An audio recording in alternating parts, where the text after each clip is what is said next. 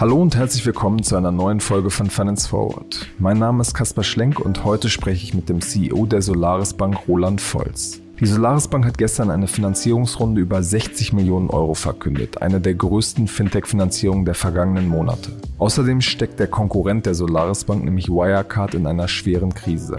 Wie sich dieser Skandal auf die ganze Szene auswirkt und ob die Solaris Bank von der Schwäche des Konkurrenten profitieren kann, darüber habe ich mit dem CEO im Podcast gesprochen. Roland, äh, ihr habt 60 Millionen Euro von Investoren gerade eingesammelt, eine der höchsten Finanzierungsrunden im Fintech-Bereich der, der letzten Monate. Die Bewertung ist auf 320 Millionen gestiegen. Was habt ihr vor mit diesem Geld?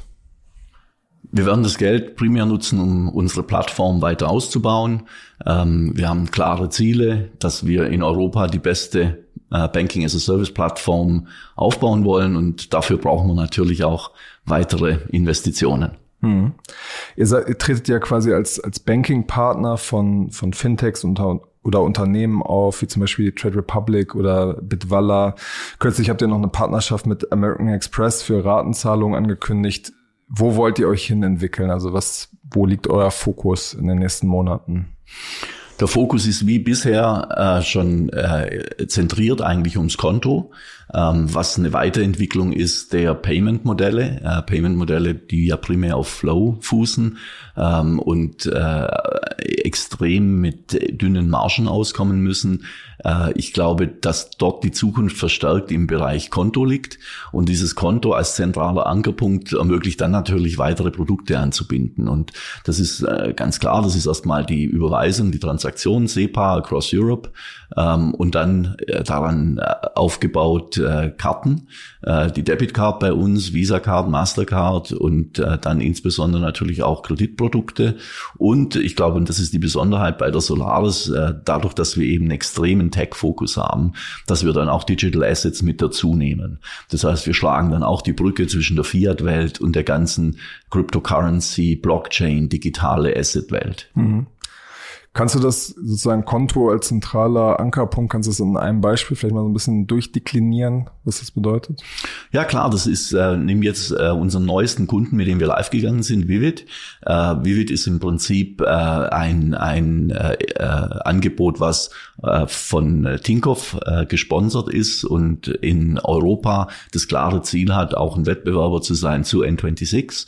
Äh, von der, von der Value Proposition her ist es eher ein, ein Social Media. Ja, also es, es hat das Konto zwar im Zentrum, aber viele Dienstleistungen drumherum, die man dann auf Basis dieses Kontos mit abdecken kann. Und, und das sind dann eben in erster Linie Transaktionen, Kartengeschäfte, aber auch Bonusprogramme. Irgendwann werden Wertpapiere dazukommen, auch digitale Assets, Cryptocurrencies. Ich glaube, äh, da hat Vivid klare Ambitionen und das eben nicht nur in Deutschland, sondern auf europäischer Ebene.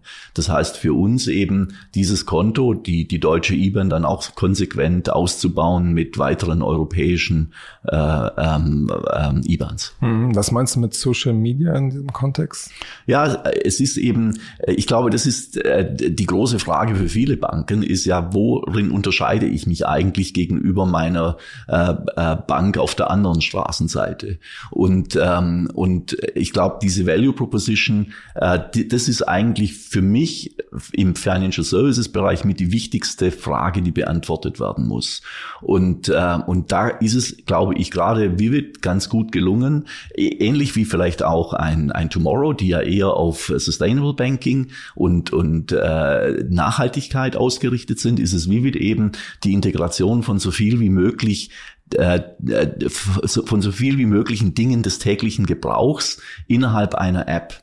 Und darin spielt eben die Finanzdienstleistung dann eine wichtige Rolle. Aber es ist nicht der primäre Zweck. Es ist dann eher, der Zweck ist dann eigentlich für den Nutzer so äh, viel wie möglich im täglichen Leben zu bedienen und dann ist die Finanzdienstleistung dran geknüpft als ein Mittel, was es, was es ermöglicht, dann diese Dinge One-Click-Solutions, seamless ähm, äh, zu, zu nutzen. Hm.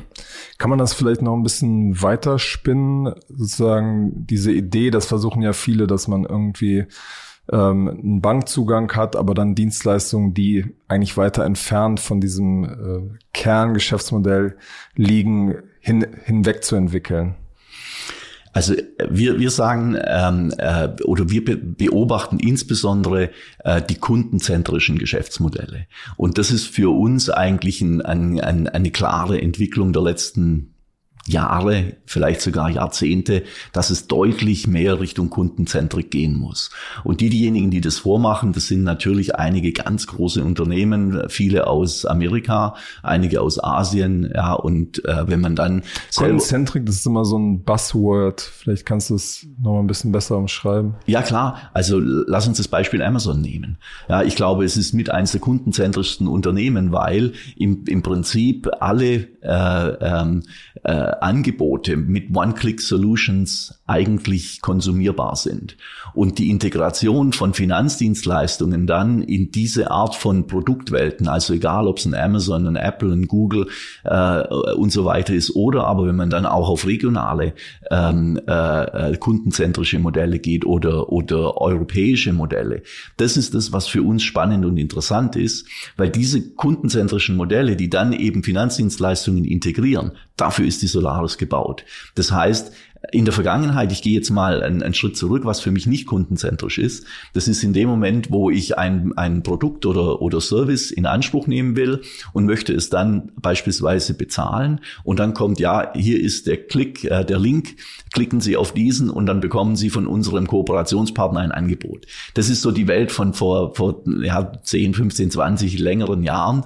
Ähm, und, und die Welt heute ist eben Seamless Integration, das heißt, mit dem einen Klick ist dann eben alles alles mit erledigt. Auch der KYC muss in dem Zusammenhang mit also abgedeckt die Identifizierung. Sein. Genau, die mhm. Identifizierung und dann natürlich die Bezahlung oder die Nutzung eines Cashflow optimierenden äh, Produkts, wie zum Beispiel unserer, unserer Checkout Solution, SplitPay oder eben dann auch einer, einer nachhaltigen Kreditlösung. Hm. Lässt sich das immer so eins zu eins auf, auf äh, sozusagen Finanzprodukte übertragen? Weil wenn man jetzt zum Beispiel sich Vivid anguckt, die haben so verschiedene Trading-Produkte, ist das immer, lässt sich das immer so vereinfachen, dass man es quasi mit einem Klick alles verständlich rüberbringen kann? Ja, ich, ich bin felsenfest davon überzeugt, wenn man wachsen will, dann muss man in äh, die, die, äh, die Logik umdrehen.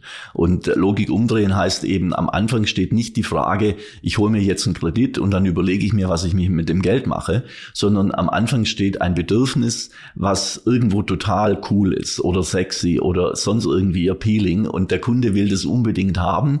Und in diesem Zusammenhang muss dann die Finanzlösung integriert sein. Mhm. Genau, aber mein Punkt war ja, lässt sich quasi das so verständlich machen auf einfache Art und Weise, dass es quasi vergleichbar ist mit einem, mit einem Online-Einkauf, weil ja bei Finanzprodukten einfach viel hinten dran hängt, was sozusagen Verbraucherinformationen und sowas angeht, Beratung. Ja, ich, ich glaube, ganz wichtig ist eben da in Ökosystemen zu denken. Und, und wie kann ich eigentlich das, was ich vielleicht einmal gemacht habe, zum Beispiel eine Identifikation, wie kann ich die möglichst häufig wieder nutzen im, im Bedarf meines täglichen Lebens? Und, und da, da denken wir halt als Solaris, dass die, die Plattformlogik, dass die ideal dafür geeignet ist, wenn ich einmal ein KYC gemacht habe, beispielsweise für ein, ein Vivid oder für ein Tomorrow oder für ein Bitwala, dann kann ich das auch für die anderen Partner nutzen und, und sozusagen dann habe ich die, dann die, diesen, diesen Plattformgedanken ideal umgesetzt, wenn ich über mehrere Partner eben äh, die, die gleichen äh, ähm, äh, Aufwände skalieren kann. Mhm. Ist es heute schon möglich, dass wenn ich mich für Bitwala identifiziert habe, dass ich dann auch andere Solaris Bank Produkte damit quasi verwenden kann?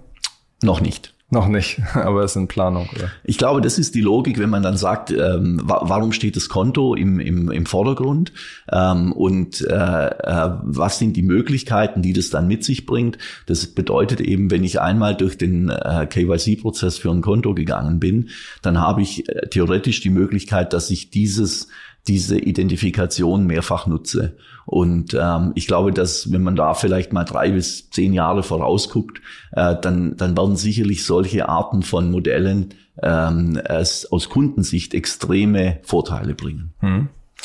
Wir müssen jetzt über ein äh, wichtiges Thema reden, was die Finanzszene oder die ganze Bundesrepublik eigentlich seit, äh, seit ungefähr anderthalb Wochen äh, beschäftigt, äh, nämlich Wirecard. Und das ist insofern interessant hier im Gespräch, weil die Wirecard Bank äh, zu einem eurer Konkurrenten ähm, gehört. Und genau, Finanzszene schrieb heute, dass ihr sogar überlegt, Teile der Wirecard zu übernehmen.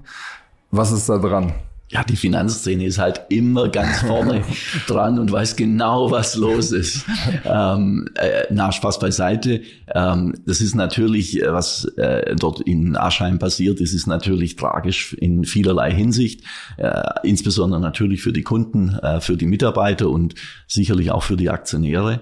Ähm, für uns jetzt aus Solaris Bank Sicht äh, ist es so, dass äh, mit der Wirecard äh, und der Wirecard Bank ein Wettbewerber ähm, äh, in Schwierigkeiten geraten ist, wo wir natürlich äh, uns Gedanken machen, wie kann man den Kunden, die dort auf dieser Plattform sind, helfen, äh, damit sie ihre Leistung weiter anbieten können. Und äh, wir kennen viele von den Kunden, das ist keine Überraschung, weil ich glaube, die Solaris als Marktführer in Europa muss diese Kunden auch kennen. Und insofern stehen wir auch gerne Gewehr bei Fuß, wenn es da was zu tun gibt. Mhm. Was heißt das ganz konkret? Das heißt konkret für diejenigen Kunden, die sich jetzt einfach Sorgen machen, ob die Wirecard-Plattform für äh, Konto, Karte, äh, äh, Kredit, Überweisungen ähm, äh, zukünftig äh, vielleicht nicht mehr der Partner ist, mit dem sie zusammenarbeiten wollen, gibt es mit der Solaris Bank eine wirklich gute Alternative. Hm, aber wenn ich das jetzt richtig interpretiere, heißt das ja eher, ihr versucht die Leute abzuwerben ähm, oder rüberzuholen, äh, anstatt da irgendwie Teile zu übernehmen. Ja, man muss, also da muss man sich jetzt halt auch nochmal genau überlegen, was bedeutet das eigentlich, ja, weil es ist ja nicht so, dass diese Kunden dann zu uns kommen, ein Konto aufmachen und dann äh, agieren können, sondern wir reden über APIs, das heißt über eine technische Integration und diese technische Integration, die ist äh, aufwendig. Äh, das heißt, man muss dann schon in aller Ruhe mit den Partnern im Detail besprechen, wie sieht die Leistung heute aus, die sie auf der Wirecard-Plattform äh, nutzen und welche Leistung kann die Solaris Bank erbringen. Und äh, wenn das deckungsgleich ist, dann ist die Migration relativ einfach, wird aber trotzdem sicherlich, ich sag mal, zwei, drei Monate dauern. Mhm. In dem Moment, wo äh, Dinge unterschiedlich sind, ist es sehr schnell mit sechs Monaten Migrationsdauer zu rechnen. Das heißt, aus meiner Sicht geht es in erster Linie äh, auf, äh, auf Wirecard-Seite drum, Ruhe in die Lage zu bringen. Und ähm, wenn man diese Ruhe dann mal hat, das heißt, die Kunden, äh, die Endkunden sind beruhigt, die Partner können einigermaßen ihr Geschäft weitermachen, dann kann man sich überlegen, wie kann man jetzt gemeinsam vielleicht mit der Solaris Bank eine, eine vernünftige Alternative umsetzen. Das heißt, eben die technische Integration dann auf unsere APIs, um dann diese Dienste weiter sicherzustellen. Hm. Okay, das hört sich für mich jetzt aber noch nicht so danach an, dass ihr da Teile übernehmen wollt, sondern Ach, am liebsten wachsen wir organisch. Das ist immer am schönsten, ja, weil äh, auch billiger wahrscheinlich. Äh, das weiß ich nicht. Also das, das, da, da, darüber haben wir uns noch gar keine Gedanken gemacht. Äh, müsste man da einen Preissticker dann dahinter setzen?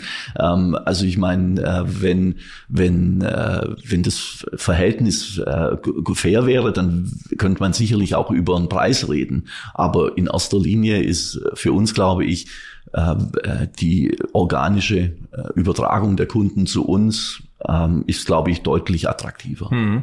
Was man also aus der Szene gehört hat, ähm, gibt es einige, die sagen so, hm, ich überlege jetzt erstmal, ob ich zu Solaris gehe, weil die sind ja auch noch nicht profitabel. Äh, was mache ich, wenn ich denn da irgendwie in ein paar Jahren vom Regen in die Traufe komme?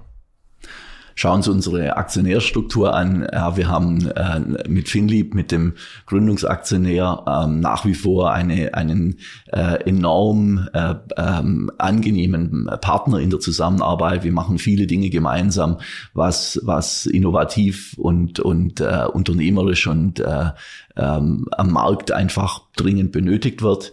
Und dann haben wir neben äh, Finlieb haben wir dann enorm finanzkräftige Investoren. Also der zweitgrößte Aktionär der Solaris ist die BBVA aus Spanien. Äh, wir haben äh, mit ABN Amro, mit Lakestar, mit äh, SBI aus Japan, ähm, Global Brains, wirklich äh, finanzkräftige Partner. Und jetzt in der neuen Runde mit den 60 Millionen haben wir ganz gezielt auch die eher strategischen Investoren der Vergangenheit. Ja, Visa habe ich vergessen, ist ja, hat, hat äh, in der B-Runde signifikant investiert und wunderbar in der Zusammenarbeit auch, was Produktentwicklung angeht, Kundengewinnung etc. Das ist wirklich eine wunderbare Partnerschaft. Und trotzdem haben wir die Strategen jetzt bewusst, ja, die helfen am Anfang, insbesondere natürlich was die Geschäftsentwicklung angeht, jetzt aber bewusst auf die Finanzinvestoren äh, umgeschichtet. Das heißt, mit einem Holzbrink Ventures, mit einem Vulcan Capital, mit äh, Samsung und mit ähm, Storm ganz äh, finanzkräftige Investoren mit äh, dazugegeben. Und äh, was man auch nicht vergessen darf, äh, darf der größte Investor äh, in dieser in dieser C-Runde war ja Beo.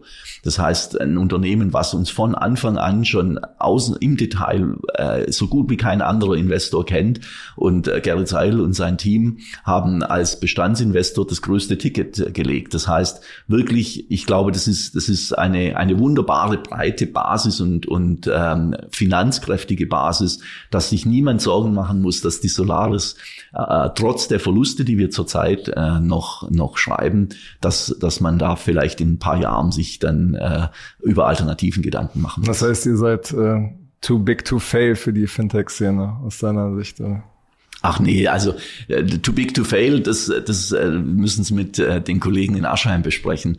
Ähm, und ich glaube, dass auch da Alternativen dann sehr schnell da sind. Und es ist auch so, es gibt immer noch den einen oder anderen Wettbewerber. Ich, ich glaube, dass wir die Nase voraus haben in, in Europa, was Banking as a Service angeht. Und mit den 60 Millionen wollen wir das auch sehr konsequent jetzt weiter forcieren und ausbauen.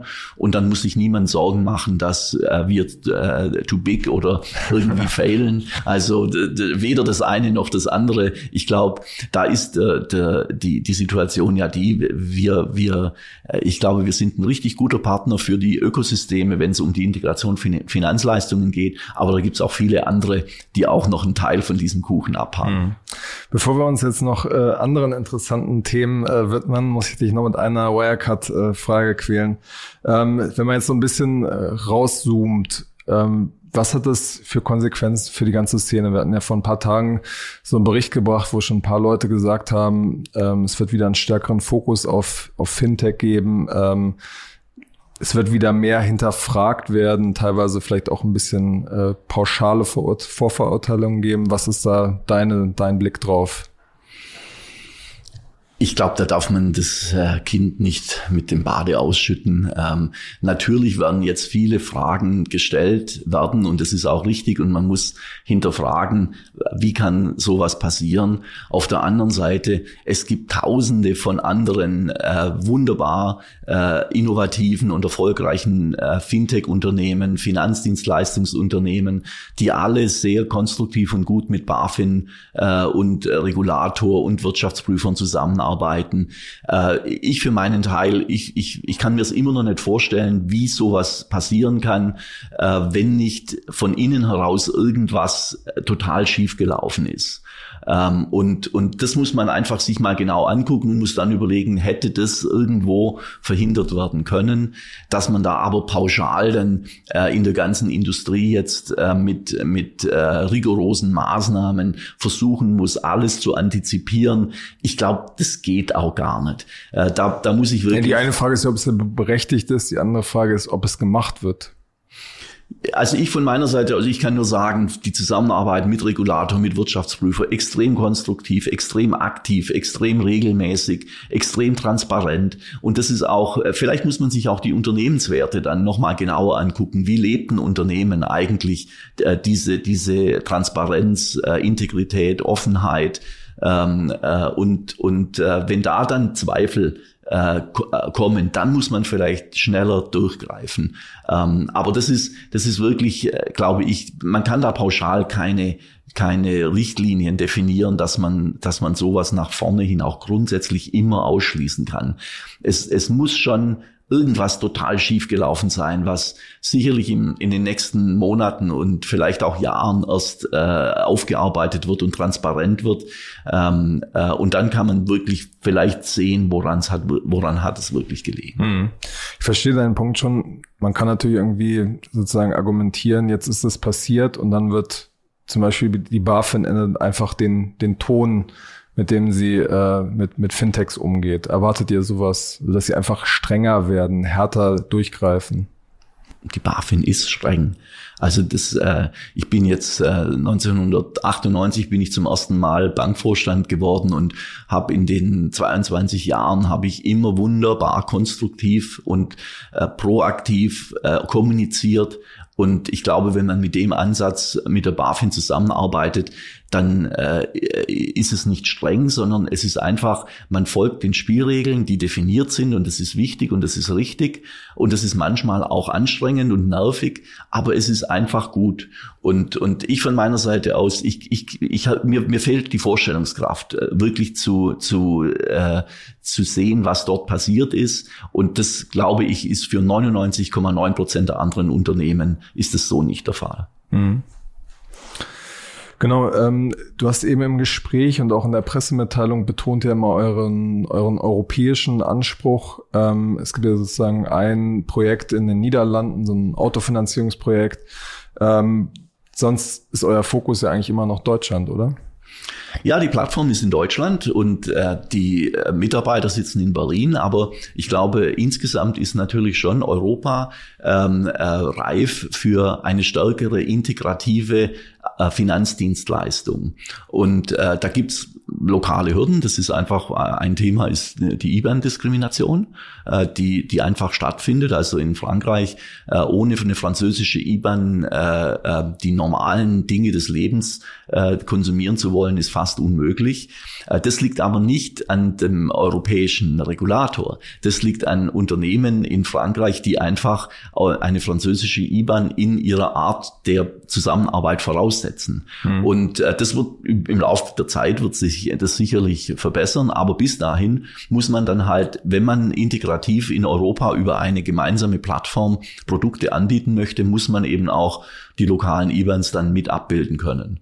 Und das wird das für ist uns für euch ein relativ das, großer Aufwand. Das, das, äh, ich glaube nicht.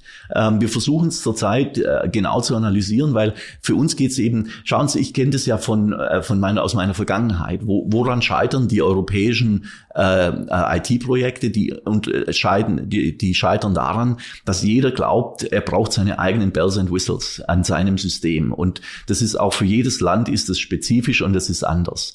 Und wenn man dann eben versucht zu integrieren, dann hat man von vornherein einen, einen, eine Diskussion, was sind eigentlich die lokalen Spezifika, die dann dieses große neue europäische System alles abbilden äh, muss. Und wir kommen jetzt von der anderen Richtung, indem wir sagen, wir haben eine Plattform, die funktioniert in Deutschland hervorragend, die haben wir gepassportet in 13 europäische Länder mit unterschiedlichen Produkten. Und wie können wir die jetzt hernehmen, um dann mit weiteren IBANs, die natürlich vom entsprechenden lokalen Regulator ausgegeben werden müssen, dann angefüttert für die Kunden zur Verfügung stehen. Aber wenn Sie jetzt ein IT-Feld betrachten, ja, ein Datenfeld, und, und Sie überlegen sich, ja, da ist jetzt eingegeben eben die, die ähm, äh, BIC und die IBAN, die uns der Regulator vorgegeben hat, dann fängt es halt mit DE und dann den entsprechenden Zahlen an. Aber dem IT-System ist es ja völlig egal, ob Sie da auch mit einem IT oder mit einem FR reingehen. Das schluckt diese Daten trotzdem. Die Frage ist dann also, was ist dann lokal spezifisch notwendig? Und da ist sicherlich natürlich das entsprechende Rec Reporting und auch Financial, was das regulatorische mhm. Reporting, das muss dann angepasst werden. Aber das fällt ja als Abfallprodukt, Anführungszeichen Abfallprodukt, natürlich aus meinem operativen System raus. Und wenn ich dann, ich sage jetzt mal, wenn Sie AML-Compliance und AFC-Compliance, also die, die, die, die regulatorischen Anforderungen zum Überwachen der Zahlungen, ja, dass Geldwäsche, eben Geldwäsche, ja. genau dann äh, so, äh, verdächtige Zahlungen identifiziert werden, auch die, die sind ja im Prinzip vom Muster her sind sie gleich.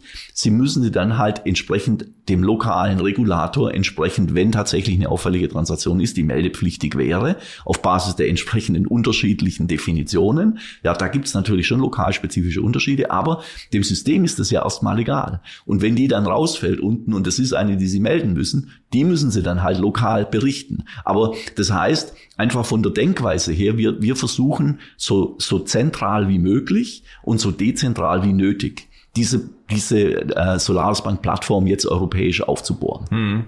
Heißt das, wenn wir jetzt irgendwie uns in einem, in einem Jahr wieder treffen, dass dann, dass ihr dann 20, 30 Prozent des Umsatzes außerhalb von Deutschland schon macht?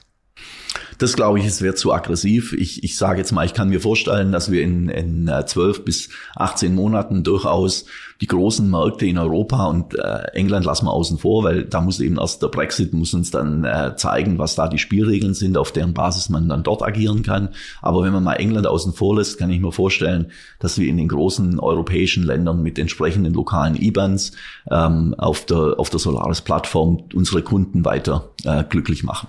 Mhm. Und sozusagen auch lokale Kunden hinzugewinnt. Korrekt. Ja. Ihr habt jetzt ja in der. Bis, äh, Kasper, sorry, wenn ich das sagen darf. Ja, das, das Angenehme und das Schöne ist ja auch, äh, wir arbeiten ja heute alle mit der Cloud.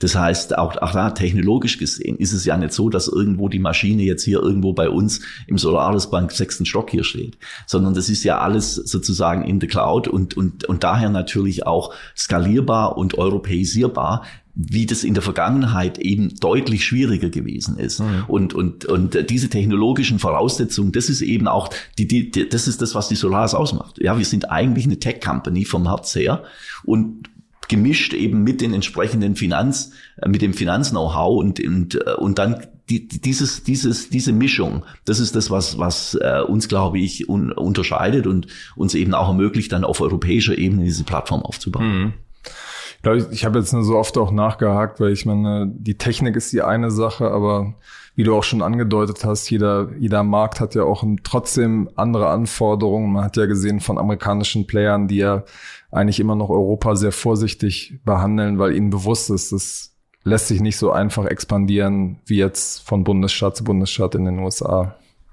Ja, das ist richtig. Und ich glaube, dass äh, natürlich die Amerikaner, ich habe neulich habe ich wieder mit äh, einem unserer Investoren gesprochen und da ist England ist in der Regel der erste äh, Anlaufpunkt. Und warum ist es so? Weil in England halt auch die englische Sprache gesprochen wird. Das heißt, kulturell ist da eine relativ äh, äh, hohe Affinität da.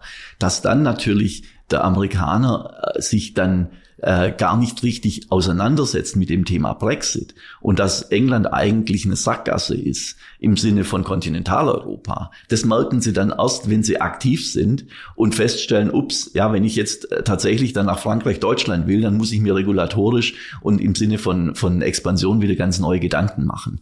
Äh, das, das sind äh, für uns aus Solaris Bank Sicht ist es eher angenehm, weil so tummeln sich eigentlich viele dann im englischen Markt und wir haben dann den deutlich größeren ja mit 500 Millionen Einwohnern, natürlich Kontinentaleuropa ist ja da das Zehnfache vom englischen Markt, ist natürlich für uns dann die deutlich größere Spielwiese. Mhm. Ihr habt jetzt äh, in der Pressemitteilung ähm, verkündet, dass ihr 400.000 Endkunden über eure Partner quasi bedient. Es hört sich erstmal viel an, aber wenn man sich sozusagen das mal ein bisschen genauer anguckt, dann gibt es ja quasi die Anlage-App Trade Republic, 150.000 Kunden, Weitere 100.000 Kunden sind Bitwalla, nochmal 50.000 Bison, das sind beides so Krypto-Apps. Da sieht man doch eigentlich, dass ihr bislang von wenigen Partnern eigentlich abhängig seid und das gar nicht so verteilt ist, wie es erstmal aussieht nach außen. Also die Kontenanzahl ist ein KPI, den wir jetzt zum ersten Mal kundgetan haben.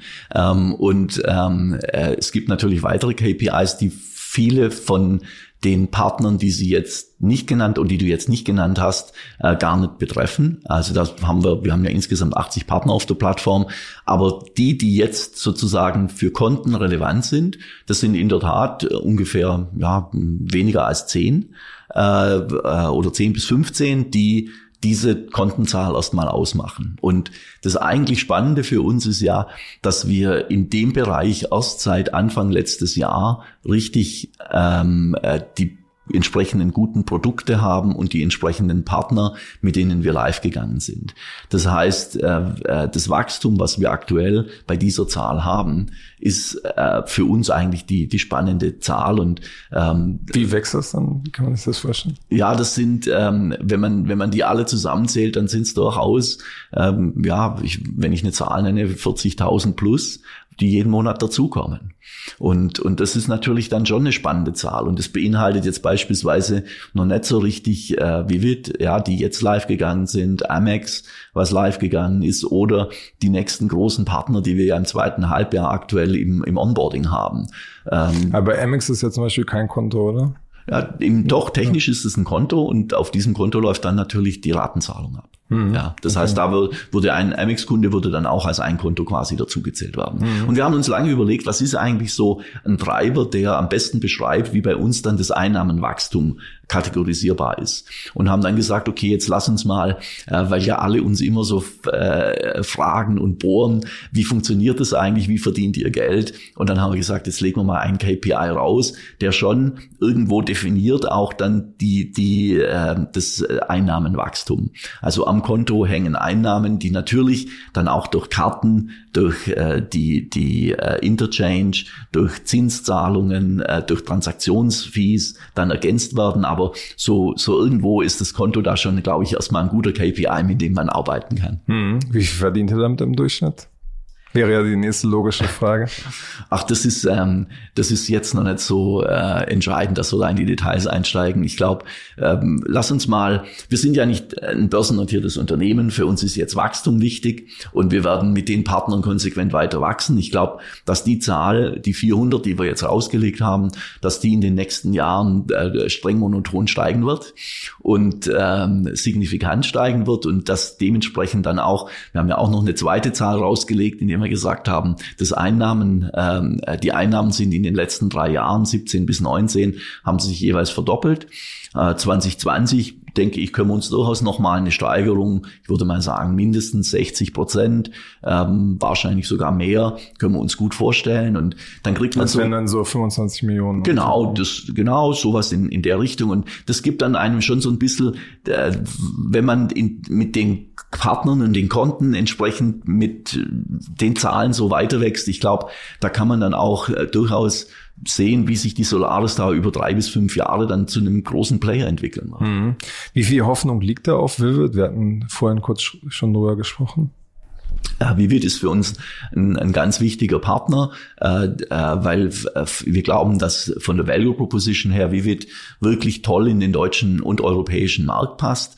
Ähm, wie dann der Partner letztlich erfolgreich sein wird, das ist deren äh, Responsibility. Und da sage ich jetzt mal, da bin ich genauso optimistisch, was Tomorrow angeht. Auch die finde ich von der Value Proposition her super. Auch Inja hat eine spitze Value Proposition. Nehmt's Contest von den Freelancern her ist super. Von Penta, von der Firmenkundenseite her ist optimal. Bitwala finde ich in der Kombination mit Crypto Trading und Konto Karte richtig cool. Und, und äh, Bison. Das haben wir gleich alle durch. Bison sowieso. ja, und, und, äh, und dann natürlich Trade Republic äh, die natürlich ein tolles Funding haben. Und das ist schon dann, ich finde, das zeigt auch so ein bisschen die Evolution von der Solaris. Ja, wir haben mit vielen kleinen Partnern angefangen, die meisten äh, der großen etablierten Player, Sparkassen, Raiffeisenbanken, Deutsche Bank, Commerzbank, die die gar nicht auf dem Schirm haben. Und und die dann feststellen im Zeitverlauf, hoppla, ja, so ein Trade Republic macht ein Funding mit äh, 40 Millionen Primary, 22 Millionen Secondary und gibt ihnen richtig Marketing Power. Und da legen dann die die natürlich auch toll los. Und das gleiche gilt für die anderen Partner, die ich genannt habe, die sich inzwischen wirklich gut etabliert haben und dementsprechend auch Marktanteile Schritt für Schritt holen. Und das ist ja das Schöne. Wir sind in einem Wachstumsmarkt. Und, und wer wächst, wird jedes Jahr ein bisschen mehr haben. Und das ist schon mal cool. Ja, das geht nicht um einen Verteilungskampf, ja, der, der vielmals von den, von den äh, traditionellen Playern natürlich, äh, der die bestimmt und die Politik, die damit einhergeht und die, äh, die Inflexibilität, die fehlende Innovationsfreude und, und so weiter. Da ist es einfach schön, wenn man jetzt mit diesen Partnern gemeinsam wächst und wenn es einem dann gelingt, eben, äh, schau Kasper, du musst, wenn du anfängst und, und eine Solaris gründest und, und kein Geschäft hast und keinen Kunden, dann ist man ja froh, jeder, der irgendwo mit einem erstmal Geschäfte macht. Mhm. Und wenn man sich dann in vier Jahren hocharbeitet und eine Amex als, als Partner gewinnt. Ich glaube, dann haben wir viel richtig gemacht.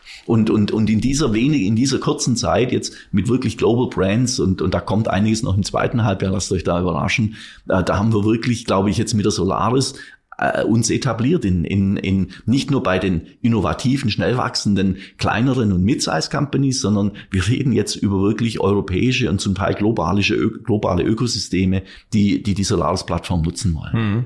Wenn man sich jetzt so Player wie, wie zum Beispiel Vivid äh, anguckt, ähm, Wie viel Sorgen habt ihr, dass sie es im genommen wie bei, bei N26 und Wirecard machen? Die hat, N26 ist damals ja mit Wirecard erstmal gestartet, ein bisschen gewachsen und haben dann sich quasi um eine eigene Lizenz bemüht, um das quasi dann auf, auf eigene Füße zu stellen. Wie groß sind eure Sorgen, dass, dass ihr im genommen als Startrampe für viele nur da seid, die sich dann später, wenn sie wirklich groß sind und wenn das wirkliche Geld zu verdienen ist, sich eine eigene Lizenz holen? Also da würde ich mich immer darauf zurückziehen, äh, wo ist eigentlich die, die Differenzierung der einzelnen Partner? Und die Differenzierung liegt nicht in der Bereitstellung eines Kontos. Ja, was wir machen, ist ein Commodity. Das heißt, ein Konto ist ein Konto, eine Karte ist eine Karte und eine Transaktion ist eine Transaktion. Aber dadurch, dass wir sie über API in diese Partnerökosysteme integrieren, dadurch werden die sexy.